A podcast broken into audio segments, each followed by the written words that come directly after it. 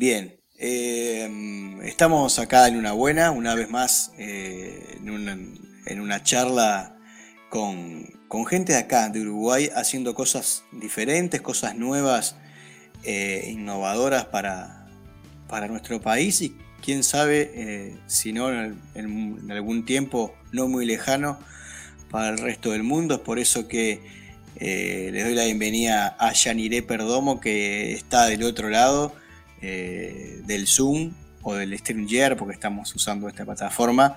Eh, Yanire, ¿cómo te sentís? Muchas gracias, Fabián, por la bienvenida. Me siento muy bien, así agradecida por la oportunidad de compartir. Bien. Em, bueno, un poquito presentarte. Siempre a mí me gusta más que la gente se, se autopresente. Pero bueno, en esto de estar presentándote, vos sos contadora, fuiste funcionaria del Banco de la República, este, también sos docente de biodanza, aparte, ¿no? ¿Estamos de acuerdo? Y eh, venís escribiendo ya cuatro, cinco libros, ¿no? Creadora del método de, economía biocéntrica. Bueno, ¿qué más tenés para, para contarnos de esta presentación tuya? Bueno, en principio, en realidad soy economista, no contadora. eh, sí, es la misma facultad. Nada, está bien. Muchas personas confunden eh, porque estudiamos en la misma facultad, en la Facultad de Ciencias Económicas. Eh, sí, hice toda la carrera y me, recibí de licenciada en Economía y trabajé durante 16 años en el Banco República hasta el año 2008. Eh, en el año 2008 renuncié y además tengo la formación eh, de profesora didacta de biodanza. El, ser didacta es, una, un posgrado dentro de la biodanza. Y em, sí, como tú decías, eh, estoy, acabo de publicar mi quinto libro. Entre esos cinco libros están justamente los, los de la economía biocéntrica, que tienen que ver con un poco con esta, esta creación. Contame, ya que hiciste la diferencia, me imagino que la diferencia entre economista y contador son años de estudio, pero más allá de eso, y quizás para los que no sabemos mucho de economía, a grandes rasgos, ¿cuál es la diferencia entre economista y, contador? Bueno, había, eh, había gente, siempre nos preguntaban, había un chiste que decía, eh, un economista, eh, decían, ¿cuál es la diferencia entre un economista y un contador? Y decían, bueno, el contador puede fundir una, empresa y el economista puede fundir un país. Eso era, eso era un chiste. Pero bueno, no lo tomemos así.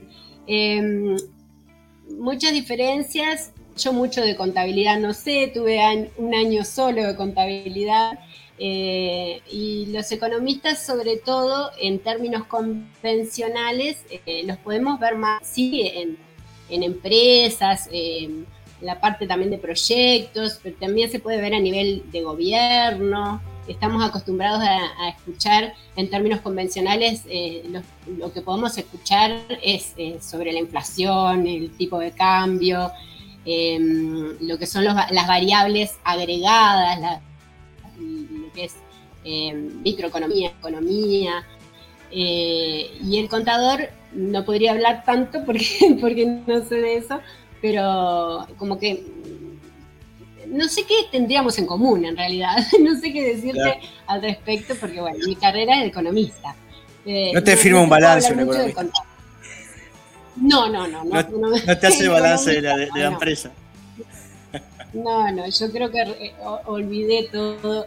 Sí, están cuentas nacionales, pero más, claro, más lo que son las variables agregadas, eso sí, la contabilidad nacional que se le llama. Em, pero no en términos así de, un estado contable, eso no, tanto. Sí lo, capaz que sí que lo puede hacer un economista, pero no es la tarea asignada en sí. Hay muchos que,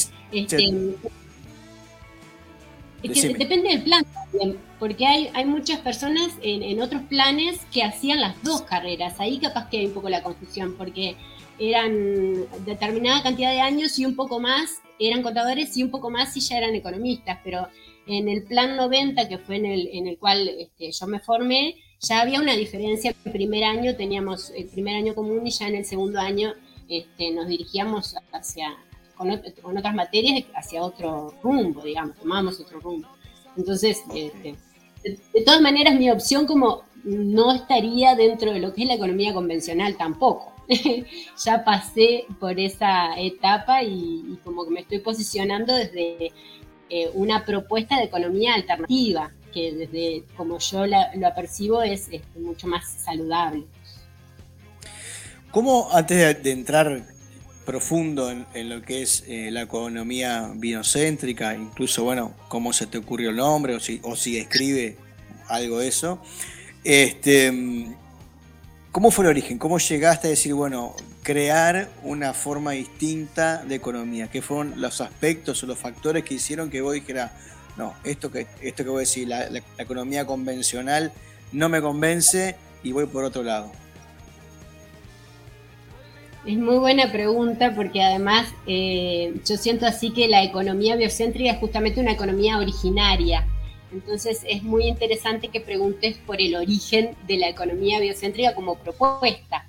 Eh, yo siempre digo que es una propuesta en términos conceptuales, pero que rescata lo más originario, lo, primordial, lo esencial de la economía.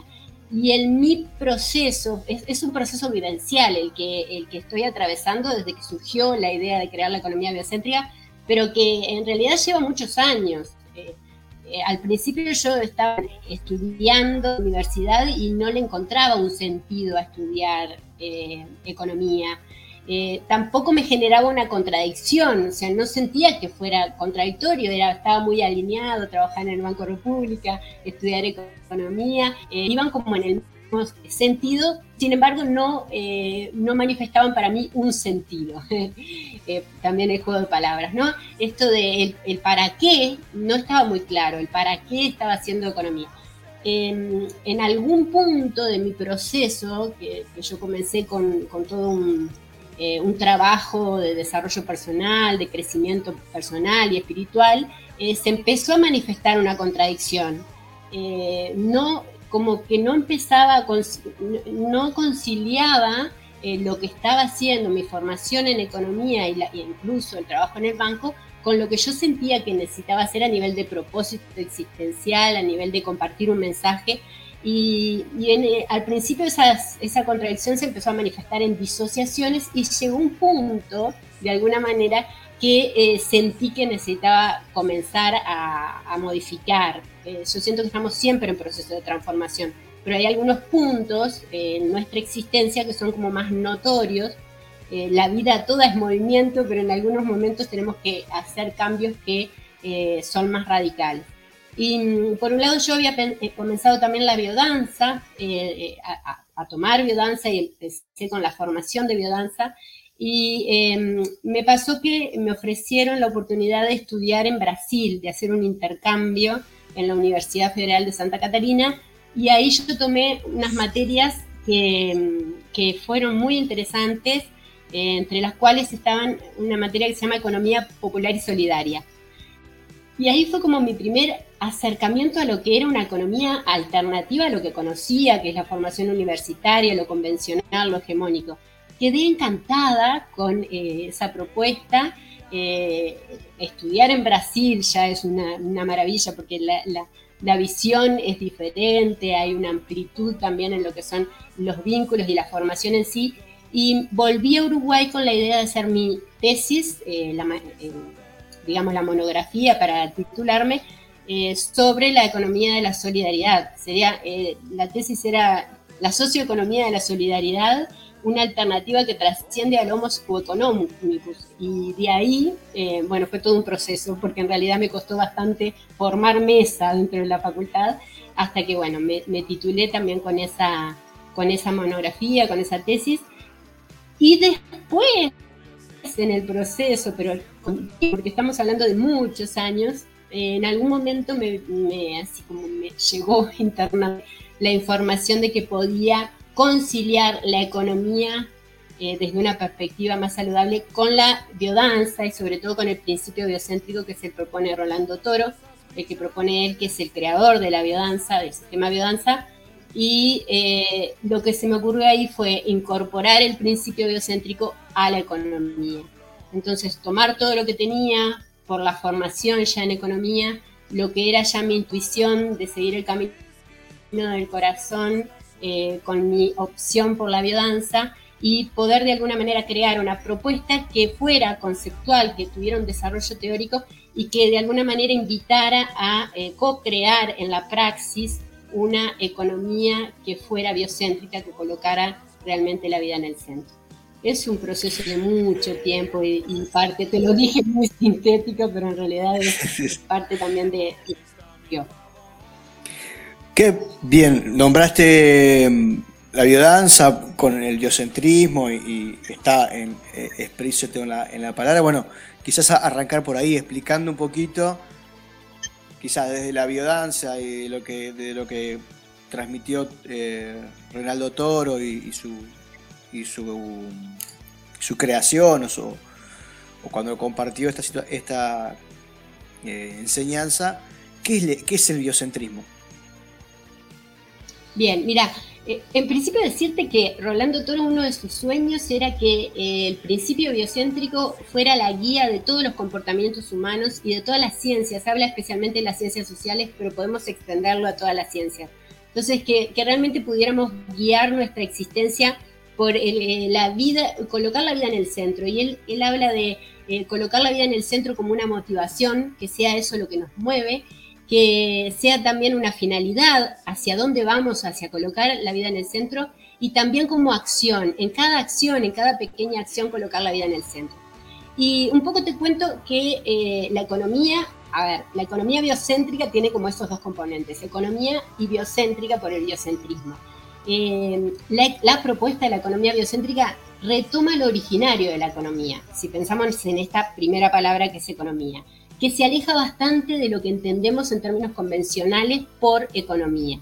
Entonces, el sentido originario de la economía, eh, la palabra economía viene de oikonomia, del griego oikonomia.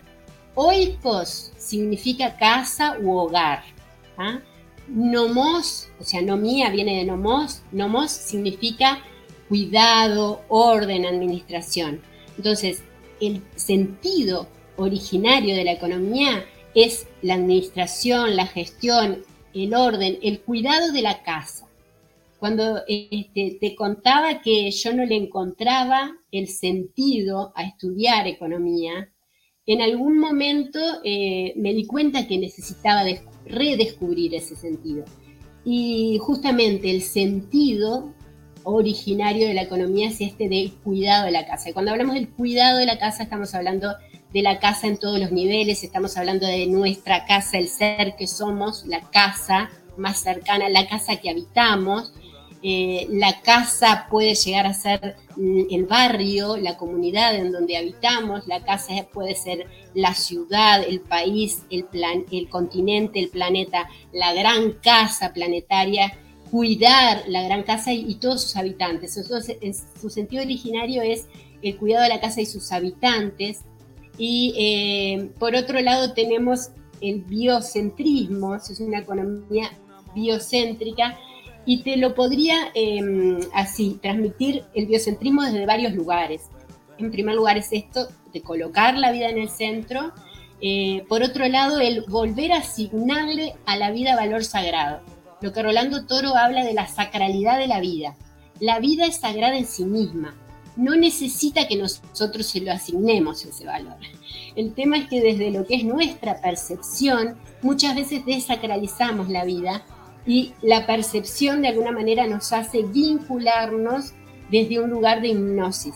Entonces, volver a asignarle a la vida valor sagrado. Eso y una tercera forma de ver de alguna manera el biocentrismo es el eh, volver a sentirnos o percibirnos en conexión con la vida. La conexión con la vida que Rolando plantea en tres niveles. Conexión conmigo misma, conexión con mis semejantes, desde los más cercanos hasta toda la humanidad, y conexión con la totalidad, conexión con la naturaleza, conexión con el cosmos. Entonces, el poder sentirnos en conexión con la vida en estos tres, niveles y de alguna manera desde esa conexión poder rescatar la economía como una pedagogía del cuidado de la casa y de los que ya habitan, como te planteaba. Entonces, de ahí se integran los dos conceptos, la economía como una pedagogía del cuidado de la casa, del cuidado de todos sus habitantes, desde lo que es la conexión profunda con la vida. Y, insisto con esto de la percepción y de la conciencia. Estamos inmersos en una crisis de percepción y de conciencia. Estamos todas y todos conectados, conectadas, pero no lo percibimos. Es como lo que te decía, la vida es sagrada en sí misma, no necesita nuestra aprobación. Lo mismo, estamos en conexión y no lo percibimos. Recuperar esa conexión de alguna manera hace que caiga el velo, que dejemos de estar hipnotizados y que nos demos cuenta que somos partícipes en la co-creación de una economía desde ese lugar de la pedagogía del cuidado. Lo que, lo que planteas, si uno se pone a ver con lo que hoy en día entendemos por economía, eh, queda, por lo menos lo que hoy entendemos por economía, queda muy corta o cubre muy pocas cosas de lo que vos me estás contando. Hoy en día es una economía mucho menos eh, consciente, mucho menos personalizada, deshumanizada, eh, apuntada simplemente a rendimientos económicos y utilidades, por decirlo de alguna manera. Este, y a mí sí me hace esta pregunta, ¿es, es, posible en, este proceso que, vos estás compartiendo em, que coexistan ambas cosas?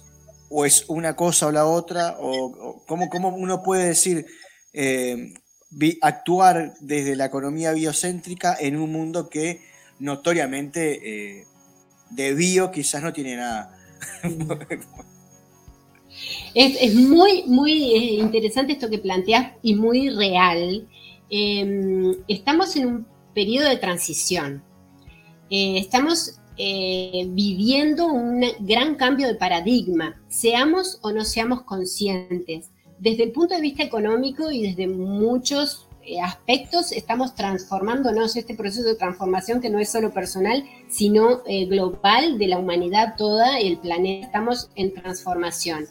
Eh, en este momento está coexistiendo lo que sería la economía en términos convencionales, que es una economía antropocéntrica, por eso es que se aleja tanto de lo biocéntrico, porque lo que hace es colocar al ser humano, al hombre, lo coloca en el centro y lo coloca por encima, no solo en el centro, sino por encima de los otros seres humanos, de la naturaleza, de toda manifestación de vida. Desde ese lugar el ser humano eh, se cree, de alguna manera, o nos creemos, podemos ampliar, pero bueno, estamos en búsqueda de conciencia de que se cree, vamos a poner así, con el poder, de alguna manera, de extraer lo que llama recursos eh, naturales y de explotar lo que llama recursos humanos. Y aclaro lo que llama, porque ahí podríamos hablar muchísimo de lo que son los recursos.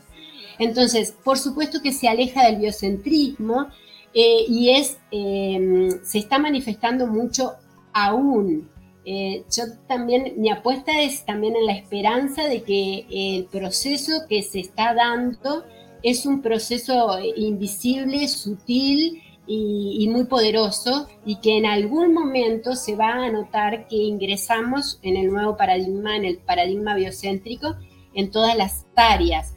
Eh, lo que se entiende convencionalmente por, por economía, lo que es economía en términos convencionales, es apenas un aspecto y te diría que es circunstancial y que podemos llegar a trascender mucho de lo que se está manifestando ahora, eh, porque refiere, mira, en la facultad que me preguntabas al principio, en la facultad de ciencias económicas solamente estudiamos un tipo de relación económica, que es el intercambio.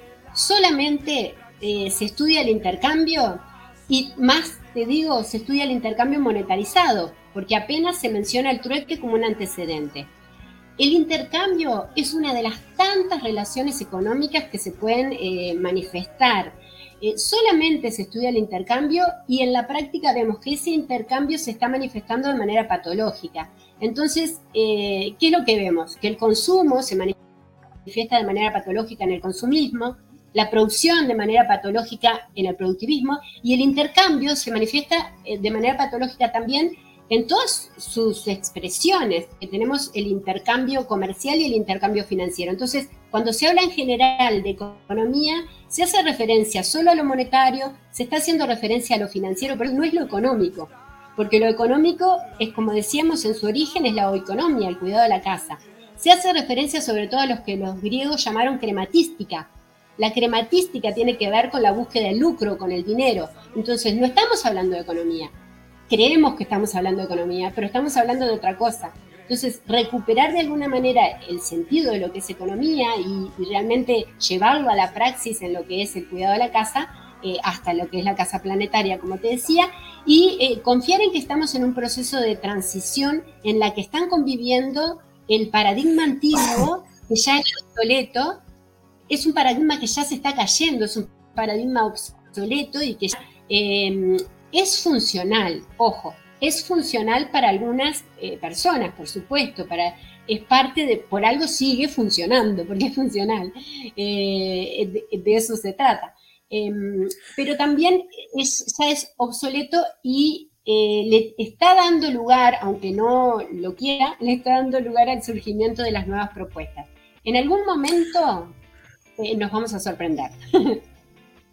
vos dijiste em, que la economía de hoy en día es eh, antropocentrista, ¿no?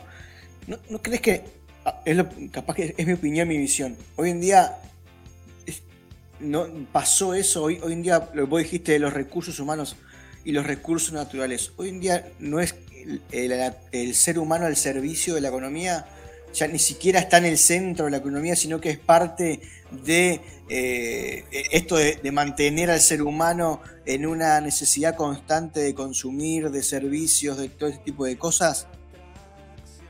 ¿Hola? Hola, ahora sí, ah, ahora sí.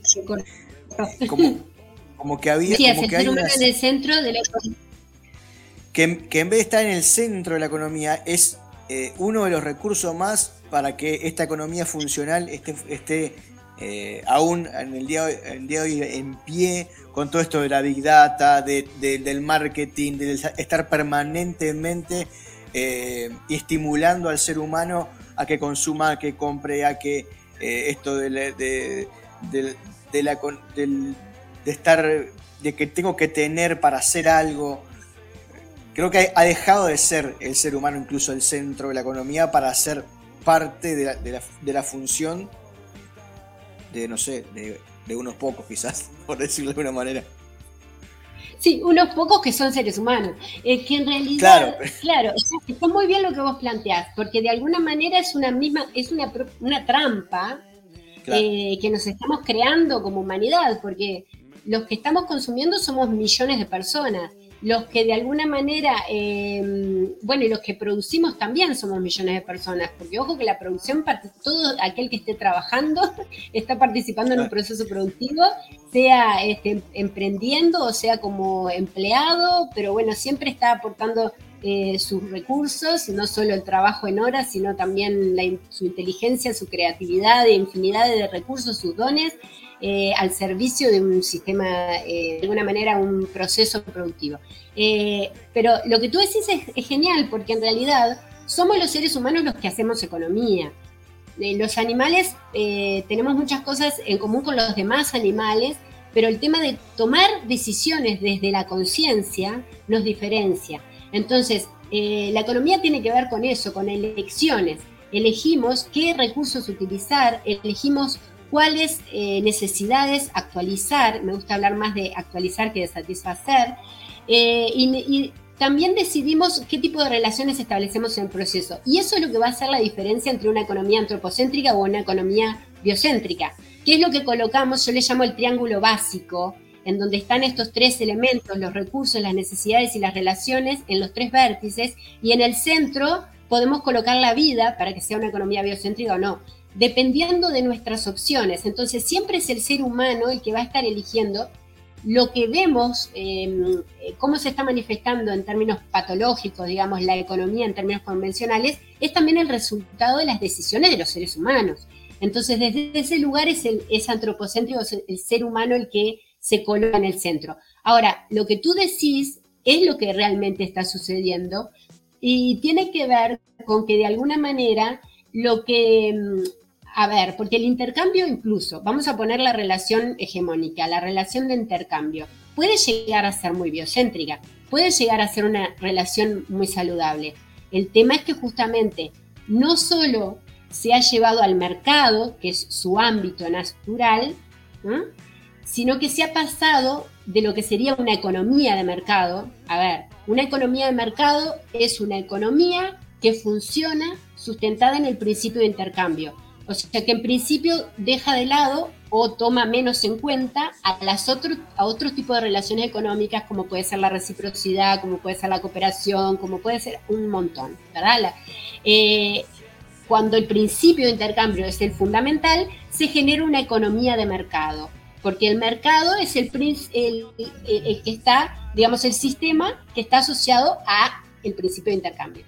Cuando este principio de intercambio se lleva a otros ámbitos más allá del mercado, estamos hablando de lo que sería una sociedad de mercado. Y eso es lo que tú estás diciendo. De alguna manera, todas las relaciones y todo lo que se maneja en la sociedad se da en términos del principio de intercambio y de alguna manera es como que el ser humano, y perdemos la conexión con lo esencial, perdemos la conexión con otras dimensiones de la existencia porque nos manejamos con principios de mercado. Entonces, de alguna manera es una trampa, por supuesto, el dejar que llegue. Sí. Lo que vos decías, la pata esta de la necesidad, muchas necesidades son eh, creadas, ni siquiera son necesidades básicas, ni siquiera son necesidades terciarias, por decirlo de alguna manera. Eh, entonces vos decías la diferencia que hay entre los animales y nosotros, en qué grado nosotros sí elegimos, pero con qué libertad elegimos, con qué y no, y no inducidos por lo que vos decís, esta, esta necesidad de mercado, esta sociedad de mercado. Sí, totalmente lo que estás planteando, porque mira, eh, yo hago todo un, eh, mi propuesta en realidad desde lo que es la producción tiene que ver con los recursos y desde lo que es el, consumo tiene que ver con las necesidades. Entonces hago toda la diferencia lo que son las necesidades creadas o lo que son los estímulos que vienen del exterior y lo que son realmente las necesidades auténticas, lo que llamo las necesidades fundamentales, que va más allá de lo básico, como se, usa mucho a veces hablar de necesidades básicas. Eh, a mí me gusta hablar de necesidades que son fundamentales porque si actualizamos esas necesidades podemos realizarnos existencialmente. Entonces, eh, muchas veces el mercado, digamos, o, vivir inmersos en una sociedad de mercado, nos aleja de conectar con las necesidades y los deseos auténticos que de alguna manera eh, surgen de una conexión saludable con la base instintiva en todas las dimensiones, ¿no? en todo lo que puede ser el sistema de la red de instintos. Entonces, eh, ¿qué es lo que pasa? Nos, nos enfocamos en, bueno, a ver, la publicidad en este sentido sabemos que es una herramienta eh, muy potente para hipnotizarnos y para vendernos eh, cosas que no necesitamos, porque de alguna manera nos hacen creer a través de la eh, publicidad que, que queremos o que necesitamos determinadas cosas. y te diría más, hay mecanismos neurológicos, está todo el tema de las neuronas de espejo y son mecanismos neurológicos que realmente generan hasta adicción cuando estamos expuestos a una publicidad de algo que nos quieren vender y que realmente no necesitamos. Entonces es un, trabajo de mucho compromiso y de mucha conciencia. Esto que, tú trajiste de nuevo, de conciencia es eh, decidir conscientemente para recuperar nuestra libertad. Esto que planteas de en, qué sentido elegimos en un marco de libertad. Si estamos hipnotizados, no, no podemos desarrollar nuestros potenciales al máximo y difícilmente estemos eligiendo con libertad. Entonces, por eso dejar caer el velo para conectar realmente con lo que son, por un lado, nuestras necesidades auténticas, las necesidades fundamentales, y por otro lado, la inmensidad de recursos que tenemos disponibles, que esta es una de las grandes falacias que nos quieren eh, hacer creer desde que entramos a la facultad, y bueno, y lo creemos en general. No sé si tú alguna vez escuchaste decir que los recursos son escasos. Bueno, esa es una gran falacia. Sí, los recursos no son escasos. Eh, pero es una de las cosas que nos dicen, la facultad te dicen, los recursos son escasos y las necesidades son ilimitadas. Son ilimitadas no, solo, no, es solo que lo dicen en la facultad, todo el tiempo hoy en día te lo están diciendo, eh, prender la televisión y te lo están diciendo eh, en, todo momento. Los recursos son escasos, son, son limitados. y eso es una gran falacia, y eso es parte del paradigma. Es que yo hablo de varias falacias, pero en términos de los recursos, eh, los recursos son súper abundantes. Lo que pasa es que no sabemos eh, qué son, cuáles son recursos realmente y confundimos. Hay muchas falacias, hay muchas confusiones que tienen que ver con los recursos. Y por otro lado, las necesidades no son eh, ilimitadas y crecientes a medida que se verifica el desarrollo como nos quieren hacer creer. Lo que es ilimitado es el potencial humano. Entonces, la necesidad fundamental es la expresión plena de nuestra identidad, es el poder eh, encontrar el contexto nutricio para poder expresar todos nuestros potenciales genéticos. Entonces, no, no es que necesitemos muchísimas cosas, además le pasa a muchas personas, de repente eh, sienten que necesitan algo, van y se lo compran y, eso no les genera más que la satisfacción inmediata de comprar lo que querían, pero al poco tiempo... Si, y lo usan, capaz, lo dejan guardado ahí. Claro, y además es como una satisfacción inmediata que no llena un vacío existencial. Eh, lo único que puede llegar a, hacernos sentir plenos es conectar realmente con lo que necesitamos y, saber que la mayoría de, las cosas que no serían cosas que necesitamos no las podemos adquirir en el mercado. Entonces, em, llevar el mercado a todo tipo de relaciones de alguna manera retroalimenta este vacío eh, existencial a nivel personal y como eh, un sinsentido también sería un sinsentido existencial, un sinsentido eh, comunitario, podríamos decir. Sí, me hiciste acordar, tengo una, anécdota de un amigo, yo hace mucho tiempo eh, salí a correr y, un amigo dice, ah, yo quiero salir a correr, pero para correr necesito comprarme unos championes y un pantalón de tal, de tal eh, pantalón que no sé qué y una remera que no me, no me transpire no sé qué. yo decía, no pesa nada para salir a correr, ponete a lo sumo un, buen par de zapatos para que no te lastime, pero después sale a correr con lo que tengas. Y o sea, ¿cómo, ¿cómo, nos han, en algunas situaciones nos han dicho, no, vos para hacer esto necesitas de un montón de cosas que, que, seguramente puede ser que mejoren ciertas cosas, pero que en la práctica, vos si querés salir a correr, salís a correr con una, remera y un pantalón, ya está. Este, eh, eh, a, a, eso es que me refiero yo cuando a veces está la necesidad fundamental de hacer ejercicio, por ejemplo, pero la empezamos a contaminar con otras necesidades que, y, como no tengo todo lo demás, no saco a correr. Por ejemplo. Es, muy fácil para crear excusas, ¿verdad? Cuando no conectamos con lo que realmente necesitamos, podemos eh, disfrazar la necesidad. Me gustó eso, eso que dijiste, porque en realidad todo lo que se le pone a la necesidad, que en realidad no tiene que ver con la necesidad en sí, es como disfrazarla. Y, este, y es, es así, estamos muy eh, pero es por los estímulos que recibimos y de alguna manera porque nos exponemos a esos estímulos externos. Eh, y de ahí podemos, podemos, plantearnos, porque esto estaría bueno, eh, plantearnos cada vez que vamos a, tomar una elección de consumo, en este caso, decir, bueno, realmente, ¿cuál es la necesidad que estoy actualizando con este consumo, digamos?